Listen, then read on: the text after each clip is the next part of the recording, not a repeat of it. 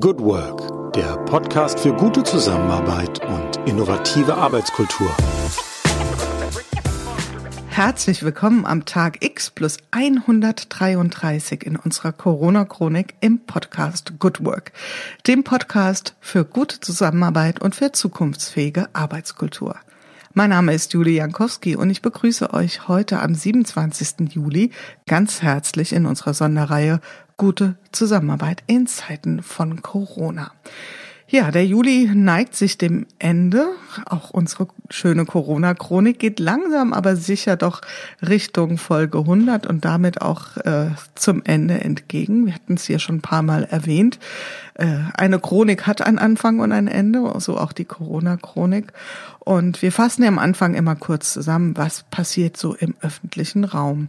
Ja, im öffentlichen Raum ist vor allen Dingen ein Thema ganz oben auf der Agenda im Zusammenhang mit Corona. Das ist das Thema Urlaub und Urlaubsverhalten. Was passiert dort? Sind die Menschen zu leichtsinnig, zu leichtfertig? Darüber wird eifrig oder heftig diskutiert, ähm, in den Medien vor allen Dingen. Jetzt gibt es auch schon die Überlegung, ähm, Menschen, die aus Risikogebieten oder Risikoländern zurückreisen, vielleicht einem Zwangstest unterziehen zu lassen, ist noch nicht beschlossen. Auf jeden Fall, ich sag mal, ein heißes Eisen. Natürlich auch der bange Blick Richtung Herbst. Was äh, wird sich tun? Wird es eine zweite Welle geben? Und wie werden wir damit klarkommen. Insgesamt nach wie vor die Frage, wie wird auch das neue Normal aussehen, auch in der Arbeitswelt? Und das ist ja hier unser Fokus und über das neue Normal in einem ganz spezifischen Aspekt werden wir auch heute sicherlich auch reden. Äh, wir bleiben mal wieder ein bisschen bei diesem Thema Mobilität. Hatten wir in der vergangenen Woche schon mit Katja Diel. Und äh, heute geht's bewegt weiter und wir haben heute jemand gewinnen können für unseren Podcast, der sicherlich eine ganz große Vision hat zu dem Thema, wie Mobilität im Kontext der Arbeitswelt aussehen kann. Äh, wenn ich den Namen des Unternehmens verrate, werdet ihr schon verstehen, warum. Wir haben heute in unserem virtuellen Studio Ulrich Prediger. Ulrich Prediger ist ähm, Gründer und Geschäftsführer von Jobrat. Und was genau Jobrat macht und wofür es steht, das kann er am allerbesten selbst erzählen. Ich sage jetzt erstmal herzlich willkommen, lieber Uli. Ja, hallo Jule. Freut mich, heute auch einen kleinen Beitrag leisten zu können, zu wie Arbeit in Zeiten von Corona ausschaut. Ich gehe mal eine kleine Zeitreise zwölf Jahre zurück oder 13, um genau zu sein, an die Anfänge von Jobrat. Klassischerweise ist mir die Idee natürlich auf dem Fahrrad gekommen, ähm, auf dem Weg in die Arbeit. Und ähm, ich hatte damals einen Geschäftswagen, der stand aber eigentlich immer zu Hause rum. Und meine Frau hat den benutzt, um einkaufen zu gehen, um unsere Kinder ähm, in, in, in, zu den verschiedenen Stationen zu fahren. Und ich bin immer mit dem Fahrrad zur Arbeit, fand aber den, den Ansatz eines, eines Geschäftsautos, nämlich, ähm, dass ich ein, ein Fahrzeug nutzen kann und mich um nichts kümmern muss, mich also auf meine Arbeit fokussieren kann und dieses Fahrzeug steht mir immer zur Verfügung in einem, in einem guten Zustand, fand ich so bestechend, dass ich gesagt habe, äh, lässt sich das oder mich gefragt habe, lässt sich das nicht auch aufs Fahrrad übertragen? Und die Vision dahinter, die muss ich ein bisschen, muss ich ein bisschen ausholen. Ich bin der festen Überzeugung, dass ähm, das Geschäftsmarktmodell, wie wir es in Deutschland und auch ähm, in, in, Europa haben, teilweise auch außerhalb von Europa, eines der erfolgreichsten Geschäftsmodelle überhaupt ist, nämlich für die Automobilindustrie. Ähm, sehr, sehr viele Autos, vor allem die hochpreisigen Autos, werden nur als, also nahezu ausschließlich als Geschäftswagen verkauft und auch genutzt. Und ja, jeder weiß, ähm, wie, wie viel Prestige und Image es bedeutet, wenn der, der Nachbar mit irgendeinem großen, dicken Auto äh, nach Hause kommt abends. Oh, das muss ein, ein hohes Tier in der Firma sein, der muss äh, wichtig sein. Dieses Image besteht immer noch. Ähm, es bröckelt vielleicht an, an, der einen oder anderen Stelle, aber es ist immer noch, ähm, ja, in, in dem Fall nicht Kleider, sondern Autos machen Leute. Und mein, meine Idee damals, meine Vision damals war, kann man das Fahrrad äh, nicht auch auf, auf diesen Level heben, nämlich ähm, dass Menschen, die, die mit einem Fahrrad fahren, auch ja, ein bestimmtes Image bekommen. Ähm, nicht in Richtung, je dicker das Auto oder je dicker das Fahrrad, desto wichtiger bin ich, aber Menschen, die Fahrrad fahren, die vor allen Dingen im Alltag äh, Fahrrad fahren, nicht nur ähm, sonntags in die Eisdiele, sondern wirklich möglichst alle Wege im Alltag zur Arbeit, in die Kita, zum Einkaufen, in den ins Sportzentrum mit dem Fahrrad zurücklegen, dass man sich einfach vorstellt, das ist jemand, der ähm, tut was für seine Gesundheit, also für sich selber, der tut was für seinen Geldbeutel und er tut was für die Umwelt und für seine Mitmenschen, weil jedes Auto weniger auf unseren Straßen ähm, ist für uns alle ein großer äh, Gewinn. Mhm. Nicht nur finanziell, sondern auch äh, gesundheitlich, Lärmbelastung, Emissionen, also Lärmemissionsbelastung, Feinstaub. Das weiß kaum einer, aber der, einer der größten ähm, Mikroplastikverursacher ist der Autoverkehr oder der, der Pkw-Verkehr insgesamt äh, durch Brems- und Reifenabrieb. Das wird in der Öffentlichkeit so eigentlich fast nie thematisiert. Ähm, also selbst ein Elektroauto bringt natürlich was bei den direkten Emissionen, weil nichts aus dem Auspuff kommt, aber der hat natürlich immer noch genauso viel Reifen und ähm, Brems, Bremsabrieb, Bremsscheiben und Bremsbelagabrieb, äh, der wieder dann über, über die Kanalisation in die, in die Umwelt gelangt und damit sehr viel Mikroplastik erzeugt. Und als ich vor 13 Jahren angefangen habe, ja, war das noch eine sehr verwegene Idee. Die meisten Menschen konnten sich überhaupt nichts darunter vorstellen, fanden das vielleicht noch, wenn es positiv war, amüsant, war ja eine lustige Idee, aber so richtig ernst genommen hat es keiner. Und es hat sich in den letzten Jahren aber zum Glück verändert. Wie war das erst? Ignorieren sie dich, dann lachen sie über dich und dann irgendwann fürchten sie dich. Vielleicht ist das der Weg, den dich auch jemand oder den, der dich auch erwartet äh, mit ja. Jobrat. Ja, genau. Vielleicht. Also fürchten hoffe ich nicht. Aber Respekt ja, wäre nicht schlecht. Respekt wäre nicht schlecht, ein, oder? Ja, es ist ein guter Ansatz, ähm, den ich damals auch hatte. Ich habe äh, immer überlegt, okay, was, was könnte ein Produkt sein, das ich jedem verkaufe, auch meiner Großmutter, und das niemandem schadet egal in welcher Stückzahl ich es verkaufe. Und Jobrad ist, ein, ist genau das Produkt. Ich weiß nicht, ob ich noch ein anderes Produkt gefunden hätte, aber ähm, das würde ich tatsächlich auch meiner Großmutter und, und jedem, meinem besten Kumpel ähm, verkaufen wollen. Der einzige, der darunter leidet, vielleicht irgendwann mal und damit dann doch ins Fürchten kommt, ist die Automobilindustrie. Hm. Weil wir ähm, Menschen, hoffentlich möglichst viele Menschen, in Zukunft immer mehr Menschen vom Auto rausholen und ähm, ihnen das Fahrrad schmackhaft machen. Witzigerweise haben wir einige große Automobilhersteller, die ich auch nennen darf, weil sie in der Presse auch, auch ähm, selber getan haben. Das ist Porsche und BMW, die selber ihren Mitarbeitern empfehlen, äh, doch aufs Jobrad äh, umzusteigen, weil sie sonst im Stau stehen und weil gar nicht mehr genügend Parkplätze ähm, an den Produktionsstandorten zur Verfügung stehen. Da kann man natürlich auch mal drüber nachdenken. Ja? Also wenn Automobilunternehmen ähm, ihren eigenen Mitarbeitern so einen Tipp geben oder so einen Rat geben, ähm, was das bedeutet. Ja. Ja, lieber Uli, jetzt hast du schon ein äh, sehr schönes äh, Statement äh, losgelassen, sozusagen vom Stapel. Was ist Jobrat? Was ist deine Vision oder was ist eure Vision?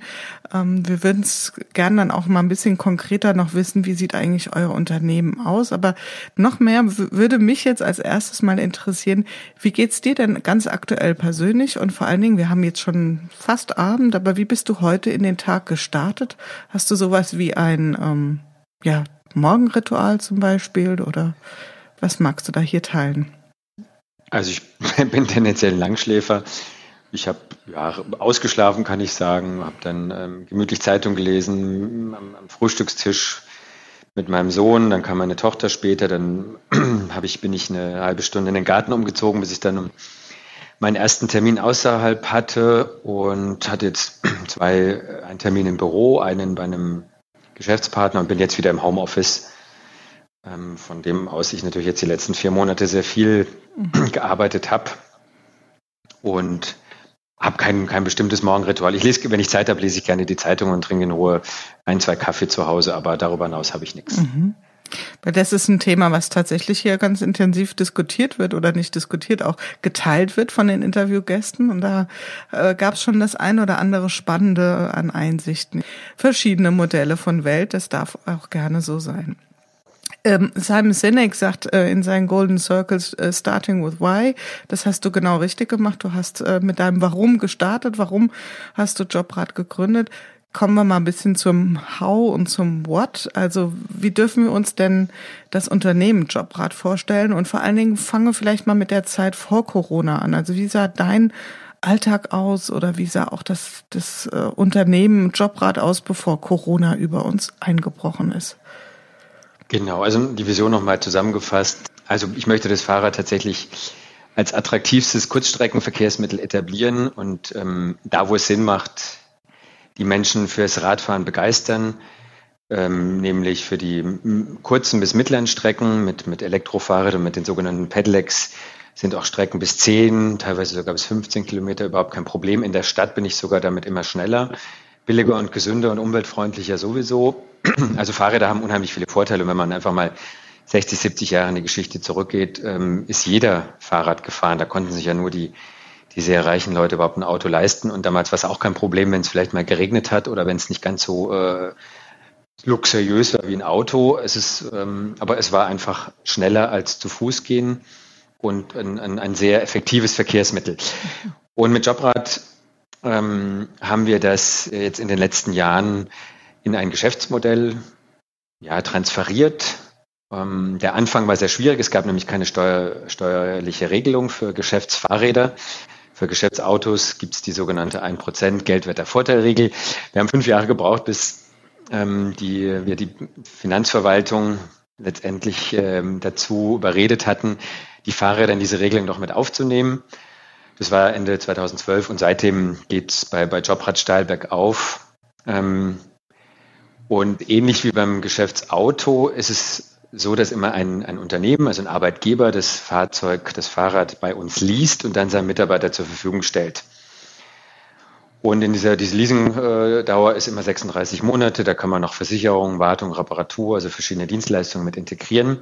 Der riesengroße Unterschied zum Auto bei uns ist, dass ähm, nicht der Arbeitgeber das Fahrrad finanziert, sondern der Mitarbeiter über eine sogenannte Gehaltsumwandlung. Das kennen die meisten von ihrer betrieblichen Altersvorsorge, die funktioniert genauso. Das heißt, ich verzichte auf, jetzt nochmal, um ein paar konkrete Zahlen zu nennen, auf 100 Euro Bruttogehalt, zahle dadurch weniger Lohnsteuer und Sozialabgaben.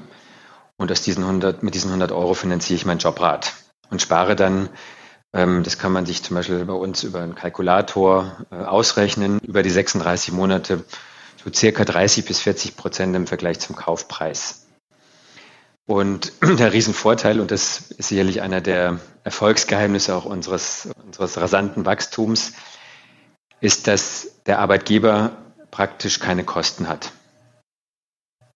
Das heißt, er, ähm, wenn er nicht ähm, bereit ist, einen Teil der Kosten zu übernehmen, ähm, bezahlt der Mitarbeiter das komplett über die Gehaltsumwandlung. Durch diese steuerlichen Vorteile spart der Mitarbeiter aber trotzdem. Es ist also eine Win-Win-Situation für Arbeitgeber, Arbeitnehmer und, und, uns natürlich und für die Umwelt. Und ähm, dadurch sind wir jetzt die, die, letzten sieben Jahre wirklich sehr rasant gewachsen. Mhm und haben leider noch viel zu wenig Arbeitgeber, die auch die Vorteile wirklich anerkennen und sagen, so, ich bin jetzt bereit, auch einen, einen größeren Teil der Kosten zu übernehmen. Muss, müssen wir uns selbstkritisch die Frage stellen, ja, liegt es daran, dass wir äh, es eben auch als rein mitarbeiterfinanziertes Modell anbieten? Oder ist bei den Arbeitgebern der Vorteil immer noch nicht ähm, deutlich genug? Das mhm kann ich auch nicht be beantworten. Das ist eine, vielschichtige ähm, These, nenne ich es mal. Aber wir wollen uns mittelfristig dahin entwickeln, weil wir wollen eigentlich kein, kein Steuersparmodell sein, sondern wirklich die Menschen dazu begeistern, Fahrrad, mehr Fahrrad zu fahren. Hm. Das ist zumindest mal eure Vision. Und ich meine, wenn ein Unternehmen für sich vor allen Dingen die äh, finanziellen Vorteile daraus sieht oder der Nutzer, dann mag das euch ja durchaus auch recht sein, äh, solange ja. es die Vision trägt. Du sagst äh, rasanter Wachstum. Wie viele Mitarbeiter arbeiten bei euch bei Jobrad? Wie viel seid ihr? Jetzt Stand heute schätze ich, ich weiß es gar nicht genau, ähm, etwa 375 Mitarbeitende. Hm. Also wir stellen trotz Corona Mitarbeitende ein, deswegen meine letzte Zahl ist ungefähr zwei Wochen alt und ich, ich schätze einfach ähm, anhand der zurückliegenden Zahlen, dass in den, in den Wochen nochmal fünf Mitarbeitende dazugekommen sind. Also wir haben jetzt allein in den letzten vier Monaten haben wir circa 35 Mitarbeitende an, an Bord geholt. Mit vielen, vielen Herausforderungen. Mhm. Und wie hat sich das, jetzt bleiben wir mal wirklich bei dem Thema Zusammenarbeit, wie hat sich das ähm, bei euch ausgewirkt? Also hat sich da was dramatisch verändert durch Corona? Ähm, du hast es schon gesagt, ihr habt viele Menschen jetzt auch noch eingestellt, aber auch in der Art und Weise, wie ihr zusammenarbeitet, hat das einen Impact gehabt oder ging das mehr oder weniger so weiter, wie es vorher auch üblich war? Zum Glück sind wir ja schon vor Corona ein, ein ziemlich digitales Unternehmen gewesen. Also Homeoffice ist bei uns schon vorher ganz normal gewesen. Wir haben sehr viele junge Eltern, die natürlich einen besonderen ähm, Vorteil aus, aus einem Homeoffice haben, wenn sie auch die Kinder gleichzeitig betreuen können. Und äh, alle, fast alle Mitarbeitende hatten einen Laptop. Ähm, unsere IT war darauf äh, vorbe also, na, vorbereitet nicht, aber zumindest eingestellt technisch, Mitarbeitenden das Arbeiten zu Hause zu ermöglichen. Also da an der Stelle hat sich für uns äh, gar nicht so, so dramatisch viel verändert. Und auch ähm, Meetings ähm, hatten wir immer mal wieder schon auch, auch online, also per Zoom oder, oder wir nutzen ein anderes Programm, ähm, weil wir auch natürlich viele Mitarbeitende außerhalb von Freiburg haben, wo unsere Firmenzentrale sitzt. Da an der Stelle muss ich sagen, hat, äh, war der Übergang relativ fließend. Und wir hatten ja auch die, die etwas verrückte Situation, dass ein paar Wochen der Umsatz und damit die Arbeit natürlich bei uns dramatisch eingebrochen ist. Wir auch über Kurzarbeit nachgedacht hatten, weil alle Fahrradgeschäfte zu waren. Und wir mhm. arbeiten sehr, sehr stark mit, mit den Fahrradhändlern in Deutschland zusammen. Damit natürlich auch unser Geschäft komplett eingebrochen ist. Und ähm, nachdem dann, äh, das muss irgendwie Anfang Mai gewesen sein, die Fahrradgeschäfte wieder aufmachen durften, ging die, die Kurve steil nach oben. Ähm, das war dann schon, gerade für die jungen Eltern, die ich gerade schon erwähnt habe, sehr herausfordernd. Gleichzeitig Kinderbetreuung und ähm, die, ja, die sehr, die, die hohe Arbeitslast, die über, sogar über normal oder über Erwartung lag. So schnell konnten wir gar nicht Mitarbeitende einstellen. Mhm. Wie dann die, ähm, die Anfragen von Kunden oder auch die Bestellungen nach oben geschnellt sind. Ich glaube, wir haben es ähm, sehr gut gemeistert. Wir haben dann auch so nette Sachen gemacht wie ähm, ein Feierabendbier oder ein gemeinsames Mittagessen, alles digital. Mhm. Ähm, das in der, der Mitarbeiter dann wirklich ihre Kameras eingeschaltet, ihre Mikros hoffentlich ausgeschaltet äh, haben, damit man sie nicht so schmatzen hört, aber auch da versucht haben, einen, einen Zusammenhalt auch über die Distanz und ohne, ohne persönliches Treffen herzustellen. Wobei ich auch ganz klar sagen muss, das hat seine Grenzen. Also ich bin jemand, der, der dem, das Video, Videoconferencing sehr, sehr spannend und teilweise sehr praktisch findet, aber es kann den, den persönlichen Austausch, das persönliche Treffen niemals ersetzen. Und ich bin froh, wenn wir jetzt ähm, so langsam wieder auch in einen, in einen normaleren Modus kommen. Also ich bin jetzt schon wieder ab und zu im Büro, bin aber oft einer von, von wenigen, ähm, und hoffe aber nichtsdestotrotz, dass wir ähm, jetzt in den nächsten Monaten auch wieder Meetings machen können mit, mit mehr als drei, vier Personen. Und ähm, unser, unser Unternehmen ja, äh, ja, braucht die den, den direkten und den persönlichen Austausch. Was kann man sich so drunter vorstellen? Also was für Menschen sind das, die bei euch arbeiten? Sind das vor allem, du hast es gesagt, junge Menschen, sind das alles passionierte Fahrradfahrer und alle mit Jeans und Hoodie an oder habe ich da jetzt ein totales Klischee im Kopf? Äh, was kann ich mir unter den Mitarbeitern vorstellen? Ja, also wir haben ein Durchschnittsalter von 34 etwa, ähm, aber wir haben natürlich auch ein paar ältere Kolleginnen und Kollegen, die ähm, äh, wir, wir rekrutieren jetzt nicht nach Alter überhaupt nicht.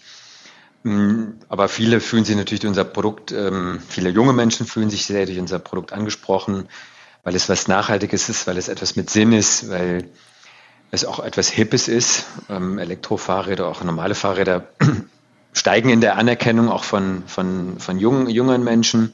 Das ist ja schon fast das Pendant zum, zum Mobiltelefon. Ähm, und wir haben sehr viele, wie du beschrieben hast, in Jeans und Hoodie oder im Sommer in, in, kurzen Hosen und auch barfuß mal über den Flur. Das ist bei uns ja ganz normal. Also da guckt auch keiner schief, wenn einer mal barfuß im, im Meeting sitzt. Aber wir haben natürlich auch ähm, Kolleginnen und Kollegen, die aus dem Bankenumfeld, aus dem Versicherungsumfeld kommen, aus dem Autoumfeld, ja, ein paar äh, Kollegen, die früher Autos verkauft haben und irgendwann mal keinen, ja, keinen Sinn mehr drin gesehen haben und die dann eben sich äh, auf die Suche begeben haben nach einem Unternehmen, ähm, dessen Produkte sie auch, wie ich es am Anfang gesagt habe, gerne verkaufen und, und mit, mit, Herzblut verkaufen können. Wir haben sehr viele Überzeugungstäter, aber wir haben auch, ich sag mal, Mitarbeitende, die ähm, jetzt mit dem Thema Fahrrad nicht so viel anfangen können und dann eher äh, zu uns kommen, weil sie sich mit unserem Leitbild, mit unserer Unternehmenskultur, mit unseren Werten ähm, sehr stark identifizieren können. Und natürlich bei jetzt knapp 400 Mitarbeitenden haben wir natürlich auch einfach Menschen, die ähm, ja, ein nette, nettes, äh, sympathisches Unternehmen als Arbeitgeber haben wollten. Jetzt seid ihr ja da sämtliche Schleifen durchlaufen. Also zum einen erstmal, okay, Umstellung jetzt in Corona, alle zu Hause, das hast du beschrieben, ist euch offenbar ganz gut gelungen. Dann kam die Phase ähm, plötzlich deutlich weniger Geschäft, auch weniger zu tun und auch so ein Szenario wie Kurzarbeit und plötzlich das genau extreme Gegenteil, viele Neueinstellungen. Was macht das mit dem Thema Kultur, mit euren Werten? War das ein, war das ein Stresstest oder ja. wie würdest du das beschreiben? Das war ein absoluter Stresstest, ja. Zu Beginn von Corona waren wir auch eines von, von äh, den Unternehmen, die einfach nicht wussten, was bedeutet das denn jetzt für uns? Heißt es, ähm, unser Geschäft bricht komplett ein, weil die Leute gar nicht mehr unterwegs sind, gar kein Fahrrad brauchen? Können wir den Laden dicht machen? Müssen wir Leute entlassen? Genau die Fragen haben wir uns, haben wir uns gestellt hatten dann äh, allerdings auch relativ schnell das Gefühl, nee, wir, so ganz dramatisch wird es bei uns nicht, weil ähm, die Krise dazu führt, dass viele Menschen Angst äh, haben, den Nahverkehr zu nutzen, also Bus und Bahn, was ich persönlich sehr schade finde, aber natürlich auch nachvollziehen kann. Schade finde deswegen, weil leider steigen nicht alle aufs Fahrrad um, sondern viele steigen jetzt wieder ins Auto. Und ähm, ich fürchte, dass die Anzahl derer, die ins Auto steigen, größer ist als derer, die, die aufs Fahrrad umsteigen. Und, und Busse und Bahn fahren leer durch die Gegend. Und ähm, als dann die Geschäfte wieder aufgemacht haben und die, die äh, Kundenanfragen ähm, und die, die Bestellungen zugenommen haben, ja, konnten wir gar nicht so schnell mit, mit neuen Kolleginnen und, schon gar nicht mit neuen Prozessen reagieren, wie die, wie die, ähm, das, der Bedarf an, an Jobrad, an Jobrädern gestiegen ist. Die, der einzige Weg war, ähm, die Mitarbeitenden zu bitten, mehr zu arbeiten, Überstunden zu machen. Normalerweise ähm, machen wir keine Überstunden, wir haben Vertrauensarbeitszeit und ähm, Mitarbeitende können das dann nehmen, freinehmen, ähm, wenn es passt. Also wir hatten keine, keine Überstunden, die vergütet wurden etc. Das haben wir dann kurzzeitig mal, mal eingeführt, haben dann eine, eine Sonderzahlung gemacht für alle Mitarbeitende im, im Juni, ja, Entschuldigung, im Juli ähm, und haben alt, ehemalige Mitarbeiter äh, versucht wieder zu rekrutieren, die unsere Prozesse kennen, die uns, die kurzfristig ähm, in, in, in, die, äh, in die Arbeit oder schnell in die Arbeit reinkommen und ähm, auf dem Weg versucht, der der vielen Arbeit Herr zu werden. Und wir haben eine sehr, ja, für mich letztendlich auch schmerzhafte, ähm, auch, auch ähm, eine Wahl getroffen, nämlich ähm, potenziellen Kunden zu sagen, ehrlich zu sagen, bei uns dauert es im Moment relativ lange, drei bis vier Monate Wartezeit. Wenn du, wenn du so lange warten kannst, freuen wir uns natürlich, dich dann im Oktober, äh, November als Kunde zu begrüßen. Wenn nicht, dann wende dich doch bitte an, eine, an einen unserer Marktbegleiter und haben dann drei Unternehmen, führen dann drei Unternehmen auf, die, ja, im Grunde genommen sind sie Wettbewerber, weil ähm, gemäß unserer Vision wir einfach Menschen aufs Rad bringen wollen und dann eben auch den, ja, den, den wirtschaftlichen Verlust äh, hinnehmen, dass äh, die nicht bei uns Kunde, sondern meine Wettbewerberkunde werden. Mhm.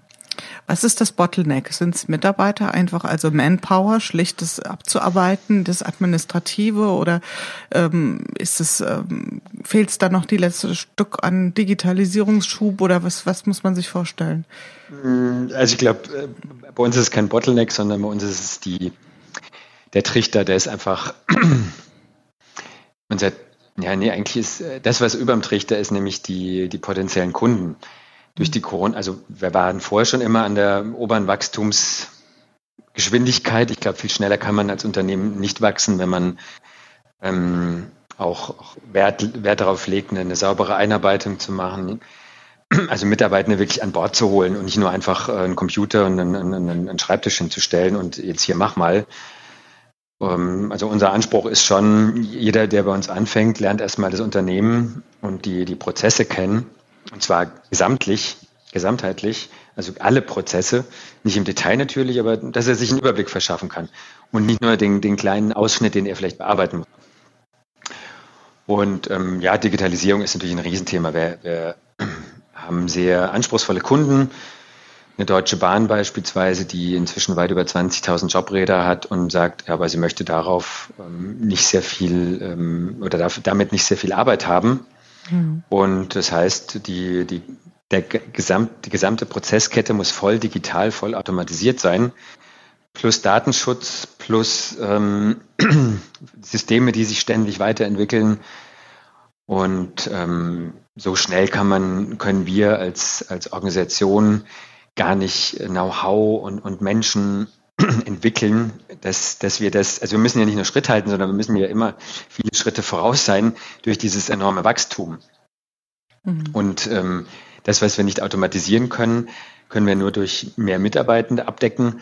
Und da haben wir an, an, natürlich allen, an allen Ecken und Enden Engpässe, angefangen über Computer, über ähm, Kolleginnen und Kollegen aus der Personalabteilung, die Gespräche führen, die ähm, die das Onboarding machen, über ähm, Mitarbeitende, die dann in, eigentlich momentan in der, unter Volllast sind mit ihrem Tagesgeschäft, mit ihrem operativen Geschäft und gleichzeitig noch neue Kollegen einarbeiten sollen, was ja eigentlich auch äh, fast, fast nicht äh, parallel einhergeht vernünftig und das Ganze noch digital. Also nicht mal jemand, der einem, der neben einem sitzt am Schreibtisch und über die Schulter guckt, sondern dem man dann irgendwie mit viel mehr ähm, zeitlichem Aufwand die Prozesse erklären muss und, und erläutern muss. Also das war äh, wirklich an allen Ecken und Enden eine, eine, eine Riesenherausforderung für uns oder ist es noch. Mhm. Du hast eben oder ja vor ein paar Minuten das Thema äh, Werte aufs äh, Tableau gebracht. Was sind Werte, die euch führen? Neben natürlich wahrscheinlich Nachhaltigkeit, aber was sind unternehmensbezogen oder in der Art und Weise, wie ihr zusammenarbeitet? Habt ihr da auch Werte definiert oder für euch formuliert, die euch leiten, in dem wie ihr arbeitet? Ja, also wir haben vor vier Jahren etwa angefangen, ein eigenes Leitbild zu entwickeln, äh, mit, äh, also in-house mit den eigenen Mitarbeitern in, in Workshops und haben fünf Leit, Leitbegriffe für uns festgelegt, gemeinsam mit Sinn professionell äh, wachsen. Und unter diesen Leitbegriffen haben wir natürlich noch, noch uns noch vorgestellt, was wir darunter verstehen.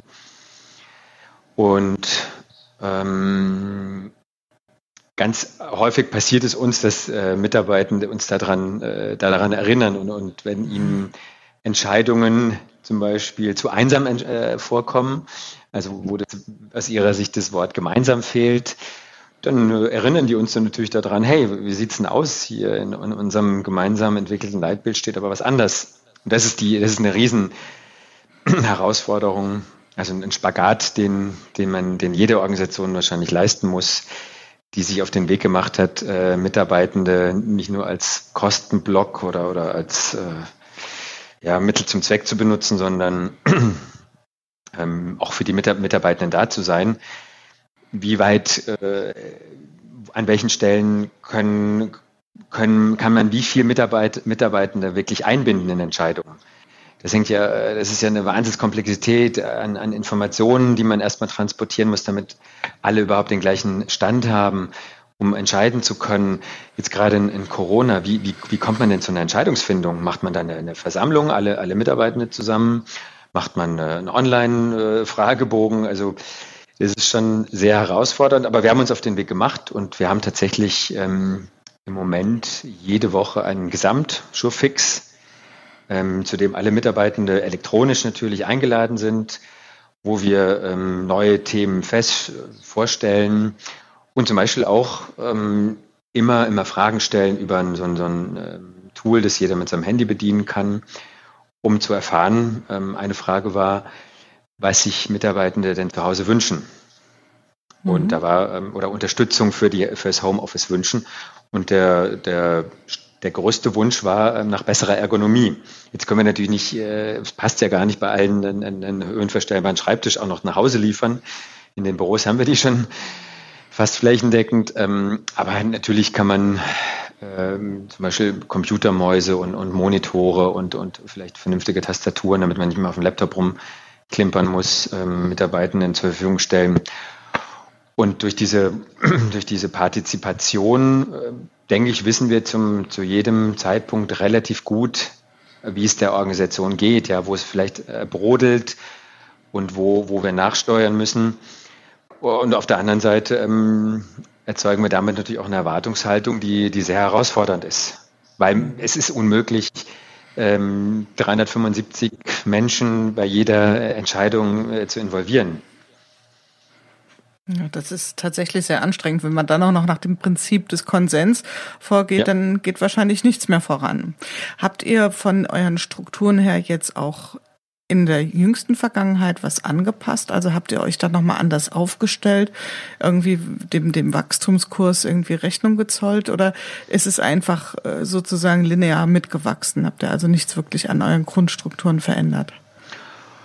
Hm, ich würde sagen, bei uns ist, ist die Veränderung das Kontinuum, weil äh, wir ständig äh, durch das Wachstum verändern müssen. Ähm, aber auch wir stoßen natürlich an allen Ecken und Enden an, an die üblichen Probleme. Ja, wenn Teams auf einmal äh, aus 20 äh, Kolleginnen und Kollegen bestehen, das kann eine, eine Führungskraft gar nicht mehr leisten. Also wir haben jetzt deswegen in einigen Teams, eine, eine Kollegin geht zum Beispiel in Elternzeit, äh, probieren wir jetzt mal ein Rollenmodell aus. Also da wird es gar keinen Nachfolger für die äh, Teamleitung geben, sondern das Team wird, sich, wird versuchen, sich selber zu organisieren. Total spannender Ansatz mit natürlich ganz neuen, ähm, neuen Herausforderungen. Also wir probieren auch, ich sag mal, neue Dinge aus. Ich persönlich bin ein großer Fan von, von Frederic Laloux, eines der inspirierendsten Bücher, die ich die letzten Jahre gelesen habe. Ähm, und auch da versuchen wir natürlich, ja, Dinge, Dinge anders zu denken und ähm, doch äh, ja, iterativ, agil auf Neudeutsch vorzugehen, mhm. um eine Organisation, die, die so schnell wächst, ja, eine Struktur zu geben, die nicht zu starr ist, aber die trotzdem ein so hohes Wachstum, eine hohe Wachstumsgeschwindigkeit ermöglicht. Du hattest eben das ähm, partizipative Element schon angesprochen. Ist das etwas, was ihr zu Corona eingeführt habt oder ist das ein Thema, was ihr auch schon vorher so praktiziert habt? Das haben wir vorher schon sehr stark praktiziert. Und ich glaube, das hat uns als, als Organisation jetzt in Corona auch äh, enorm geholfen, weil viele Mitarbeiter natürlich einfach damit schon vertraut waren. Was heißt denn das? Ähm, also wie, wenn der Arbeitgeber nicht noch aus Alibi fragt, wie es dir geht, sondern auch versucht, wenn, äh, wenn es mit, mit der Mitarbeitenden nicht so gut geht, ähm, zu verstehen, warum und, und was, was man daran ändern kann.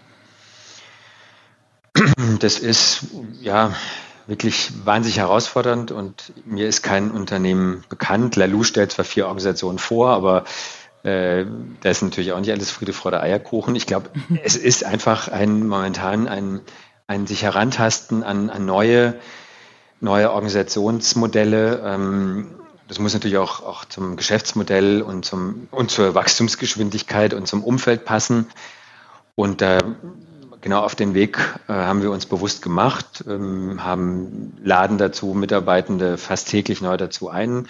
Das ist nicht für alle ähm, spannend und, und ähm, begehrenswert. Also manche, das wird, wird jeder kennen, haben manche Mitarbeiter haben natürlich am liebsten eine klare Erwartungshaltung, äh, die wir ihnen gegenüber äußern. Wir wollen am, am Abend von dir den und den Output. Und damit sind die völlig, äh, völlig äh, zufrieden und, und im Gegenteil finden das sogar toll, weil am Abend können sie sagen, okay, ich habe hab mein, mein Soll erfüllt. Aber wie ich gesagt habe, ganz, ganz viele junge Mitarbeiter, ja Generation Y und die, die folgenden Generationen ähm, sind damit natürlich nicht mehr zufrieden. Die wollen, die wollen tatsächlich mitgestalten. Die wollen äh, in gewisser Weise mit, mit, ähm, mitentscheiden können was mit ihrer Abteilung passiert, wo sie arbeiten, wie sie arbeiten, wann sie arbeiten, aber auch was, äh, wie sich das Produkt und die, natürlich das ganze Unternehmen mit weiterentwickelt am Freitag im Interview mit Wolf Lotter, der ist ja Mitbegründer von Brand 1, der sagte, wenn also es irgendeinen Sinn gibt, in dem, ich versuche es mal so zusammenzufassen, äh, in, wie er es ausgedrückt hat, in dem, was wir gerade hier im virtuellen tun, dann äh, ist es ja das, dass wir lernen, selbstständiger zu arbeiten und selbstorganisierter. Ähm, was ist so deine Beobachtung bei deinen Mitarbeitern, Kollegen? War das eine Lernchance, Corona selbstständiger zu arbeiten oder gab es auch sehr viel Verunsicherung oder was? Ein, ein, ein bunter Strauß aus allem? Hm, letzteres, glaube ich. Ganz ehrlich, so detailliert kann man sowas nicht abfragen und auch über, über nur Telefon mhm. oder Webkonferenzen nicht erspüren. Also natürlich habe ich äh, auch nur einen, einen, einen Kreis von Mitarbeitenden, mit denen ich mehr Austausch habe und von wo ich jetzt wirklich sagen konnte, wie es denen, wie es denen tatsächlich geht. Die meisten von denen haben es genossen. Ähm, jetzt mal abgesehen davon, dass, dass natürlich äh, da draußen eine Krise tobt, aber genossen, dass sie ähm, sich ihre Arbeit freier einteilen konnten, dass sie bei schönem Wetter einfach rausgehen und dann die Arbeit, äh, wenn es dunkel wird oder bei schlechtem Wetter erledigen konnten. Also die, die, dieses Mehr an Freiheit war, war für die meisten ähm, sehr positiv. Ähm, aber sicherlich gab es auch, also gerade für die Kolleginnen und Kollegen, ähm, die, die neu an Bord gekommen sind, die vielleicht bisher noch nie einen, einen, einen, einen, äh, einen Kollegen in Fleisch und Blut gesehen haben. Ja, wir haben mhm. ähm, Menschen in ganz Deutschland eingestellt, in Berlin, in Hamburg, in, in, in Bremen bis München, die, die noch nie in Freiburg waren. Die alle die ganze komplette Einarbeitung nur online gemacht haben. Ich glaube, da kann man nur da kann man gar nicht den, also so, so einen Unternehmensspirit transportieren. Auf der anderen Seite haben wir natürlich äh, unheimlich davon profitiert, dass wir Dinge wie, wie ein Leitbild schon, schon mal fixiert haben, ja, dass Menschen eine, eine gewisse Verlässlichkeit haben, dass sie wissen, worauf sie sich einlassen, wenn sie bei uns arbeiten. Und ob sie dadurch selbstständiger geworden sind, ich glaube, zu uns kommen von vornherein Menschen, die selbstständiges Arbeiten sehr, sehr wertschätzen. Und für die hat sich jetzt durch Corona äh, gar nicht so viel verändert. Mhm. Gehen wir noch mal ein Schrittchen weiter oder vielleicht verlassen wir so ein bisschen dieses Thema Zusammenarbeit. Ähm, wie würdest du das einschätzen? Ähm, was war vielleicht so ein oder was heißt ein? Was ist vielleicht so ein Erfolgsfaktor dafür, dass äh, gerade euer Geschäftsmodell jetzt so viel Nachfrage auf sich zieht? Ähm, ist es, dass der Aktionsradius der Menschen kleiner geworden ist? Ist es, dass die Menschen ähm, jetzt noch stärker nach nachhaltigen Produkten fragen? Was würdest du sagen, war so äh, ein Hebel, was euch so ein Zustrom äh, beschert hat? Ja, also das ist eine, eine Vielzahl, denke ich, von Themen. Ganz ehrlich, wir haben die ersten fünf Jahre auch ein bisschen ähm, im, im, ja, in einem trüben Teich gefischt. Wir wussten nicht genau. Also mir war, äh, mir war die Vision natürlich klar und ich will Menschen fürs Fahrradfahren begeistern, aber wie ich da hinkomme und auch dieses Geschäft, also Arbeitgeber überlassen, die Fahrzeuge den Mitarbeitern, war mir schon als, als total spannendes und erfolgreiches Modell äh, klar. Aber wie genau wir, wir das ähm, aufsetzen müssen, das wussten wir nicht. Da haben wir uns herangetastet und zum Glück waren wir da sehr flexibel. Wir haben wirklich für viele verschiedene Sachen ausprobiert, um uns auch irgendwie über Wasser zu halten. Also ich glaube, die, die Flexibilität gerade am Anfang war enorm wichtig und die ist bis heute total wichtig geblieben. Ähm, und ich glaube, da ähm, hatte ich einfach einen sehr guten Riecher ähm, vor, vor 13 Jahren schon ja, vorher ahnen zu können, dass das Thema ähm, Mobilität mit dem Fahrrad einen neuen Stellenwert bekommt. Also damals, bis heute noch einer meiner Hauptsprüche, ich möchte, dass Menschen nicht nur sonntags in die Eisdiele mit dem Fahrrad fahren. Es gibt über 70 Millionen Fahrräder in Deutschland, also es, es mangelt nicht an, an, an Möglichkeiten sondern an, an Bewusstsein und an ähm, Gewohnheitsveränderung. Und Gewohnheiten verändere ich nur, wenn ich unbedingt muss oder wenn ich irgendeinen Incentive habe. Müssen ist immer der, der schlechteste Weg. Ja, jetzt sehen wir jetzt gerade in der Debatte um, um, um die Motorradfahrer. Äh, wenn wir denen jetzt verbieten, an, an bestimmten Tagen oder bestimmten Strecken zu fahren, dann gehen sie natürlich auf die Barrikaden, was ja absolut nachvollziehbar ist. Aber wenn wir wie bei Jobrat Menschen ähm, dafür da, dazu incentivieren, Dinge zu tun, anders zu tun. Und da haben wir natürlich das Riesenglück, dass das Elektrofahrrad das noch ein bisschen einfacher macht. Das sind so zwei, zwei Effekte, die sich momentan sehr stark gegenseitig unterstützen. Elektrofahrräder machen einfach Spaß. Jeder, der schon mal äh, oder jeder, der das erste Mal auf dem E-Bike sitzt, hat ein dickes, breites Grinsen auf dem Gesicht. Das äh, erlebe ich immer. Kann immer ich bestätigen. Wieder. Ja. Und äh, gleichzeitig sind die aber sehr teuer. Also wenn, wenn man sich als Paar zum Beispiel äh, dann meistens zwei E-Bikes gleich zulegt, weil sonst fährt einer mal hinterher, ist man schnell mal sieben, sechs, sieben, achttausend Euro los. Das hat man nicht mal eben in der Portokasse. Und da ist Jobrad natürlich eine tolle Möglichkeit. Und gleichzeitig ähm, sind wir ja für die Arbeitgeber auch ein Produkt mit einer, mit einer geringstmöglichen Hürde. Wir kosten fast nichts. Wir haben den administrativen Aufwand auf ein absolutes Minimum reduziert. Der ist viel geringer als beim, beim Firmenauto. Wir haben drei Megatrends, Gesundheit, Nachhaltigkeit, äh, Urbanisierung, für die wir eine, eine, eine super Lösung sind. Viele, Mit viele Arbeitgeber machen inzwischen Werbung. Also da taucht Jobrad oder Fahrradleasing der Überbegriff genauso auf wie Kita und äh, betriebliche Altersvorsorge. Was mich persönlich ähm, mit Stolz erfüllt, weil das war genau äh, der Ansatz. Wir haben eine neue Branche, wenn man so will, äh, kreiert, ins Leben gerufen. Ähm, wir haben über 20 Marktbegleiter inzwischen. Wir haben inzwischen einen nennenswerten Anteil am, am Gesamtabsatz von Fahrrädern. Also ich glaube, es ist nicht ein, ein, ein einziger Faktor, sondern eben eine, eine Vielzahl von Faktoren, die ähm, unser Geschäftsmodell letztendlich so erfolgreich machen. Plus, ich glaube, warum wir Jobrad immer noch Marktführer sind, ist einfach dieser ja, partizipative Ansatz, dass wir wirklich unsere Mitarbeitenden in den Mittelpunkt stellen und nur dadurch diese enorme Geschwindigkeit überhaupt ähm, leisten können. Also nicht nur mhm. Geschwindigkeit in unserem internen Wachstum, sondern auch Geschwindigkeit, die, die ja von außen auf uns einwirkt, ja, die diese VUCA-World, von die mittlerweile in aller Munde ist, also ähm, die volatile, unsichere, komplexe und ambiguöse Umwelt, die einfach es, es nötig macht, dass Organisationen sich viel, viel flexibler aufstellen und ähm, starre Strukturen ja, möglichst reduzieren und, und um, um wirklich dem, den immer höher werden, der immer höher werdenden Komplexität überhaupt Herr werden zu können. Glaubst du, dass das, was jetzt an mehr Nachfrage kommt aus Corona, dass es so ein gewisser Hype ist? Oder glaubst du, dass es jetzt so ein Umdenken oder was heißt, ja, noch ein stärkeres Umdenken ist, was auch nachhaltiger sein wird? Also, dass ja. Menschen tatsächlich so, ja, ihre Mobilität überdenken, also dauerhaft überdenken, nicht jetzt mal nur vor dem Hintergrund von irgendeinem Infektionsgeschehen. Ja, auch das kann man, glaube ich, nicht so schwarz-weiß beantworten. Viele tun das, viele haben jetzt vielleicht durch ähm, die genommene Möglichkeit in Spanien und in Südamerika und was weiß ich, wo überall Menschen Urlaub machen, ähm, dass, in, dass sie das jetzt nicht machen können, hat sie dazu motiviert, ein Fahrrad zu kaufen oder ein Jobrad zu leasen über ihren Arbeitgeber. Und ähm, die nutzen das jetzt äh, auch, auch, denke ich, viel, viel häufiger, wenn, wenn sie die Möglichkeit haben.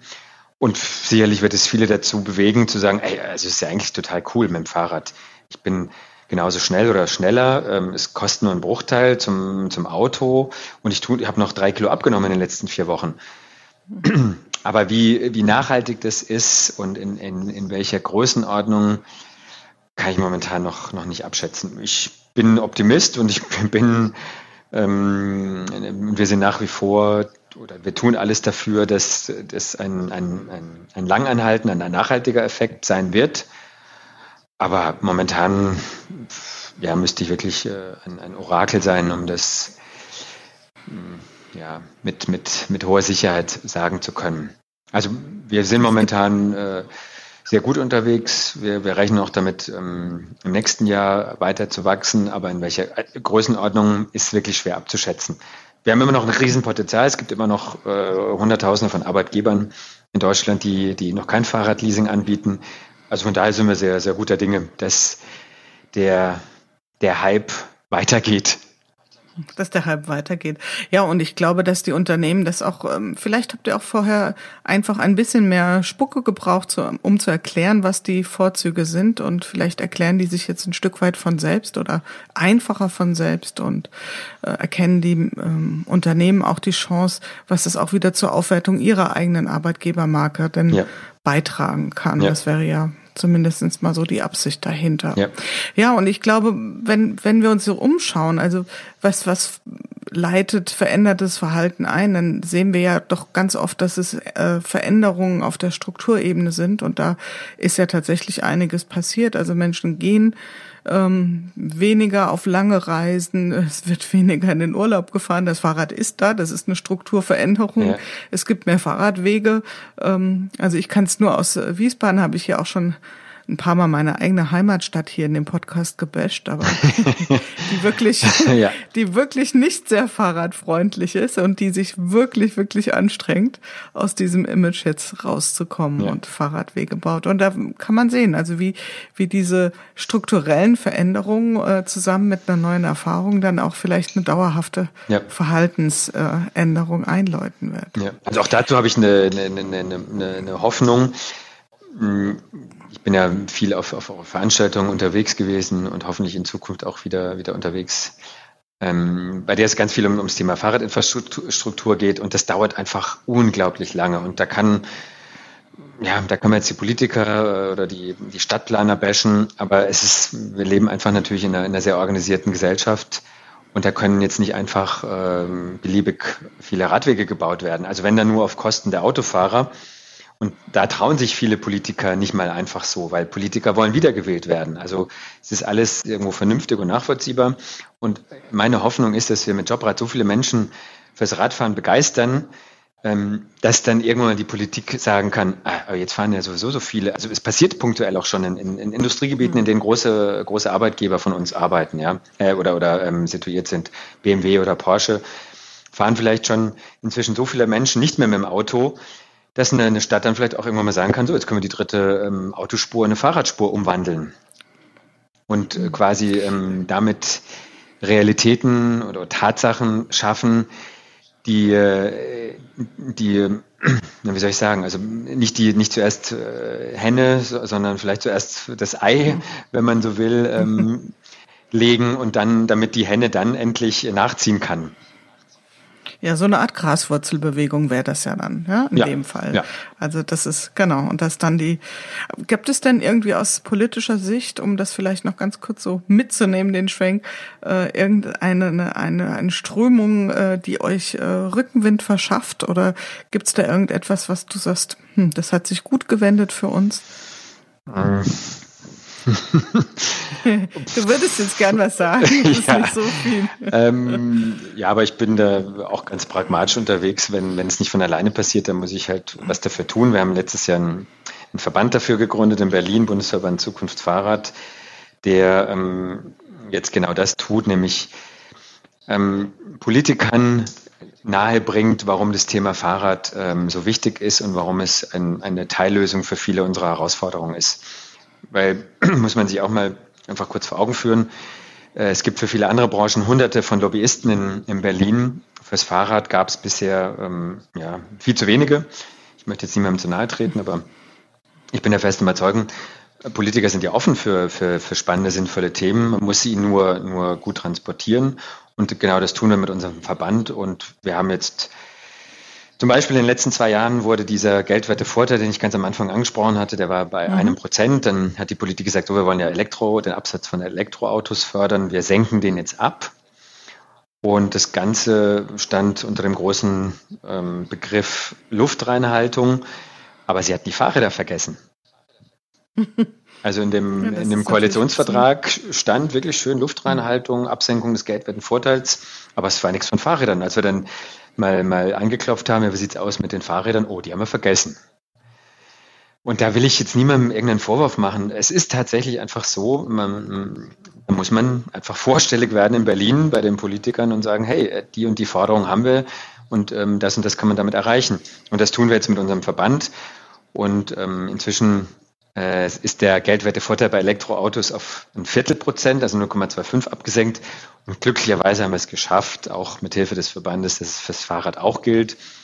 Und da nochmal als kleiner, kleiner Incentive für Arbeitgeber, wenn der Arbeitgeber die Kosten äh, trägt, dann ist es sogar komplett steuerfrei. Also dann kann man, kann ich als Arbeitgeber meinem Mitarbeiter eine ähm, steuerfreie, eine, eine Netto-Lohnerhöhung ähm, mit auf den Weg geben, wenn ich ihm ein, ein Jobrad ermögliche. Mhm. Ja, das ist auf jeden Fall doch eine, eine, eine sehr gute Strukturveränderung, die in eure, eure Richtung weist oder euch zumindest unterstützt. Auf jeden Fall. Zum Ende so langsam unseres Gesprächs würde ich ganz gerne noch mal ein bisschen ähm, äh, dich persönlich befragen, ob es denn auch etwas gibt, was du aus der Vor-Corona-Zeit vermisst, wo du sagst, das kann gerne schnell wieder in mein Leben zurückkommen. Ja auch in mein berufliches Leben. Ja, also das ist ganz klar ein, ein, ein Platz Nummer eins, der Austausch mit Menschen, der persönliche Austausch. Angefangen bei äh, Veranstaltungen, bei, bei, denen man, bei denen ich netzwerken kann, wo ich äh, inspirierende Sprecher höre, aber auch live. Ich, ich kann nicht den ganzen Tag vom Rechner sitzen. Und ähm, ich habe mir natürlich auch einige Podcasts, einige ähm, Episoden aus deinem Podcast angehört, auf dem Fahrrad oder so, mhm. aber ähm, ich brauche auch den direkten Austausch mit Menschen. Und das ist das, was mir eigentlich am, am meisten fehlt und wo ich auch jetzt schon versuche, also bevor ich eine E-Mail schreibe, rufe ich immer mindestens an oder, oder mache eine, eine, eine Webkonferenz, mhm. weil ähm, ja, nur dann weiß ich, wie es, der Person am anderen Ende wirklich geht und mhm. mit, ähm, mit, mit äh, Entscheidungen oder auch wenn, wenn es um Ideenaustausch äh, geht, ja, das viel direkter ist als eine, eine blöde E-Mail. Ja, wir brauchen ja am Ende dann doch irgendwie ein Feedback, damit ja. wir vernünftig auch agieren können. Zum Glück sind ja auch soziale Wesen. Ja. Gibt es auch etwas, wo du sagst, das kann gerne in der ollen Kiste bleiben, das braucht nicht wieder zurückkommen? Also das Thema Reisen, das ist aber ähm, natürlich in beide Richtungen Fluch und Segen gleichzeitig. Man muss manchmal reisen, um, um neue, inspirierende Menschen kennenzulernen.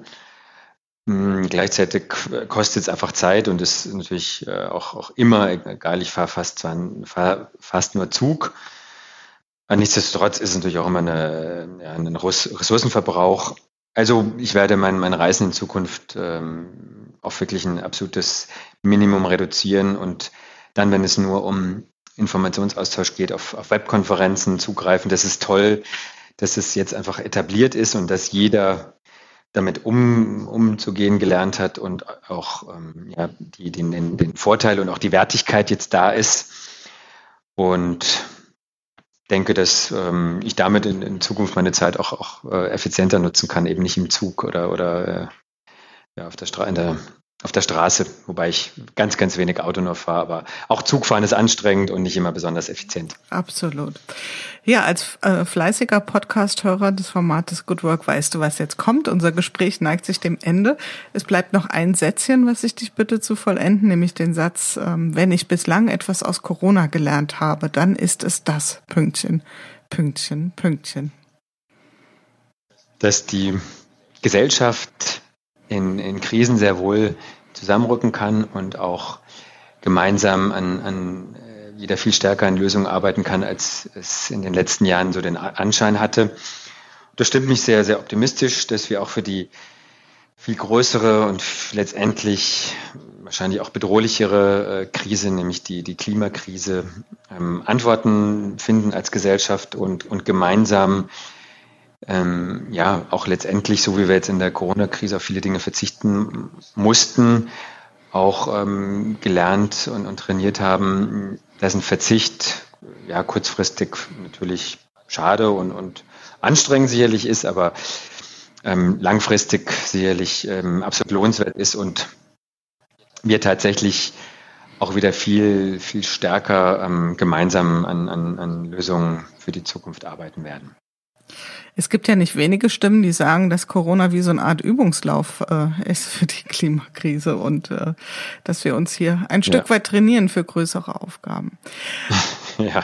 Gut, Lieber Uli, ich danke dir ganz herzlich für diese Tour d'Horizon durch äh, von Gründung bis jetzt zum steilen Wachstumskurs, den du, die du mit uns jetzt hier beschrieben hast oder beschritten hast und deine Ausführungen zu dem, was Corona mit euch gemacht hat und ja, was auch das im Punkto Mobilitätsverhalten an Auswirkungen haben wird. Vielen, vielen Dank für deine Einsichten und für dich persönlich wünsche ich dir einfach alles Gute und dass du möglichst bald wieder in die, das Maß an persönlichem Austausch mit Kollegen und Mitarbeitern kommst, wie du dies wünschst. Ja, Jule, vielen Dank auch an dich. Ja, das war's für heute wieder in unserer Corona-Chronik im Podcast Good Work, dem Podcast für gute Zusammenarbeit und für zukunftsfähige Arbeitskultur. Wenn ihr Lust habt, noch weitere Folgen euch anzuhören, schaut einfach auf www.umig.de slash podcast oder über iTunes und Spotify. Ich freue mich, euch wieder hier zu hören und habe am Ende nur einen einzigen Wunsch an euch, nämlich bleibt gesund. Eure Julia Jankowski.